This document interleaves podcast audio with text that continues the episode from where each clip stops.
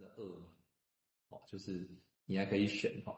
那对照一个就是说，有些人是饿饿饿饿到什么都好，你只要给我吃东西什么都好这样子哈。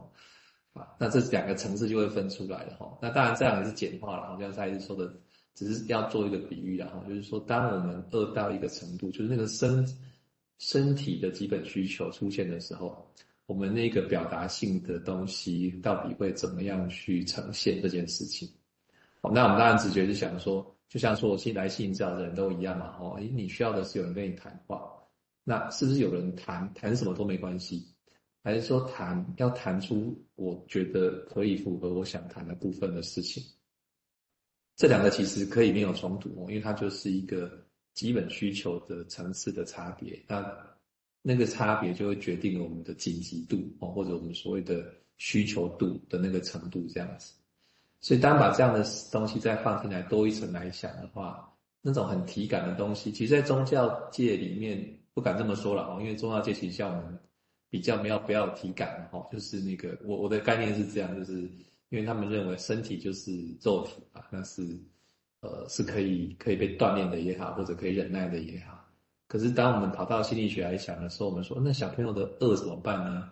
小朋友的那个冷怎么办呢？那个如果是一个很基本的生理需求，当又没有办法用所谓的想法哈或修行来做一个控制的时候，那部分的需求要怎么被处理？哦，变成是这样的一个下一个层次的议题的。所以那个部分，呃，就会出现一个不是要选择什么，而是它自然就产生了一种需要跟。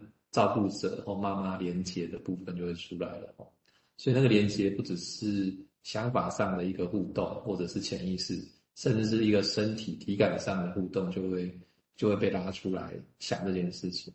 那这也是温尼可当年其实会去深入的部分哦，因为他有很多小儿科医师的经验嘛，所以他看到很多其实不是我们所谓我们在诊疗室跟比方说边缘性人格在斗智哦，不是，他看到的是另外一层哦。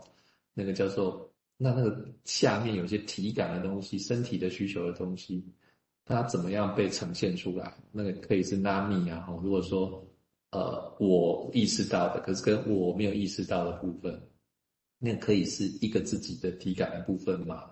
哦，这样的去想的话，其实那个层次出来之后，有一些本来看似好像是。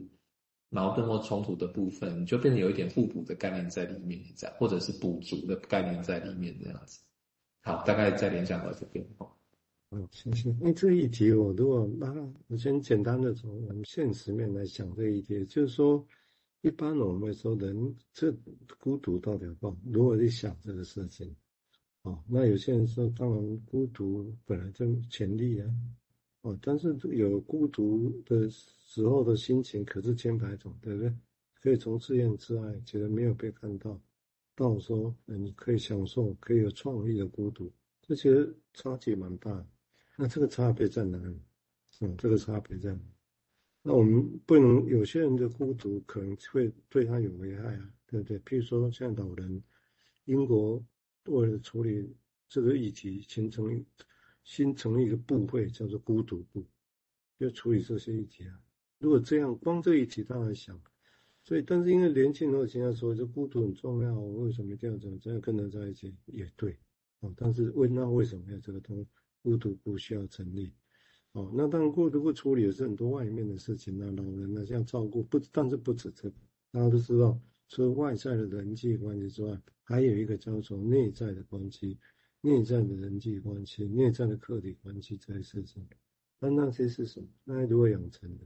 啊，这个当然都必须要透过现在对症状的理解，啊，以及包括这刚刚提到的，啊，我们整个回头再来看，哦，Unico 意图从小和小孩子跟母亲之间的关系去做的那些推论，啊，我想他有办法更多来回应我刚刚讲的那个那个孤独这个议题。好，接下来请您跟。呃，请六名再谈，谢谢。好，呃，蔡医师以前也提过这个孤独的的那个事情了哈，说有人在的孤独，或者是没有人在孤独，这里面的可以想的事情哦。那我刚其实王医师在讲的时候，我觉得有一种很鲜明的东西在，就是王医师提到说，体感这件事哈，他在那里，然后有一个基本的需求，不管我们把它标定为是欲望哦，它如何被表达，如何呈现跟处理哦，那孤独是不是某一种东西呢？哦，那我自己在想哦，如果 Winnicott 在处理这些事情的时候，他提出了，他一直在徘徊在母婴关系上。然后他也强调婴儿的全能感哦，因为投射其实就是婴儿全能感的一种一种表现。我也想着王医师刚刚提到有某种需求如何被表达与呈现的问题哦。而我想要谈的是说，我在想 Winnick 一直在讲母婴关系哦，因为前面提到到底我这个东西的变动，这个需求变动会在什么样子的地方出现？会不会是在于这个 Winnicott 一直在谈的一种关系，就是是不是那个本质是呈现在关系之上这样子哦？会不会这是人类生活的本质吗？为什么会这样说？因为毕竟它是如此的原始，它是在婴儿和胚胎时候就存在的一种一种东西哦。那我们接下来看在这篇文章里面 winnicot 介绍婴儿哦，他提到一些事情哦。他说：“把婴儿期想象成在词语表达，呃，不，把婴儿期想象成哦，他是在词语表达之前的阶段是有帮助的。就是你不要把它想象成伊底帕斯或者是那种会讲话的小孩哦。推论的是，他指的是有一个依赖婴母亲护理的婴儿，这种护理是基于母亲的共情，而不是对于。”所述或者是所说的、所表达内容的理解，这样哦。那差别一下，就这边让我想要毕勇在说的事情哦。好，然后他说呢，婴儿的本质上是一个自我发展的阶段，整合是这种发展的主要特征。整合什么呢？是有一个本能的力量要求要被关注。这有点像王医师刚刚提到的感觉哈，在健康状态下。本能力量会被整合到自我来服务，自我就可以跟本能形成一种关系。也许是掌控了本能，让本能满足可以变成自我状的来源哦。但是这是指健康的状况下，在婴儿期里面，这种成就会相对的产生很多的变化。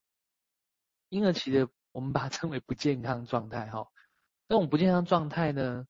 可能这些成就会达到最低限度，就是有点像是学开车啊，还不会学会怎么转弯就要上路了这样，或可能是获得或失去，好，使用过多，使用过少，哦，本能力量如果在自我而言的话是相对的，而不是合在一起关系的话，这种本能的满足就会变成是生理性的，而对自我的结构构成一种威胁。然后直到自我必须要去防御它，甚至形成精神病性的一些防御，这样哦。好，那呃，我想要讲的事情是说，呃，Winnicott 在谈婴儿似乎就活在一个充满危险的状况里，然后要试着发展哦，但这个发展似乎一直没有，有可能它就是冲出上路的。那人类的生活似乎一直就是在本能需要被处理，还有环境的反应之中。在这个关系之中变动这样，所以对母亲的依赖的这种本质啊，因为我们之前在谈就是啊，有一个依赖性，婴儿有个依赖性一直在那里。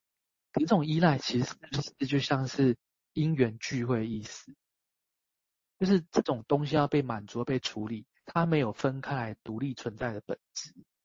比如说，威尼口在讲说，哦，没有单独存在的婴儿啊，反过来其实有个很明显的例子诶没有单独存在的母亲这样子哦，我们有妈妈，一定是她生了小孩，她当才当了妈妈这样，或她有一个婴儿在，所以她当了妈妈这样哦。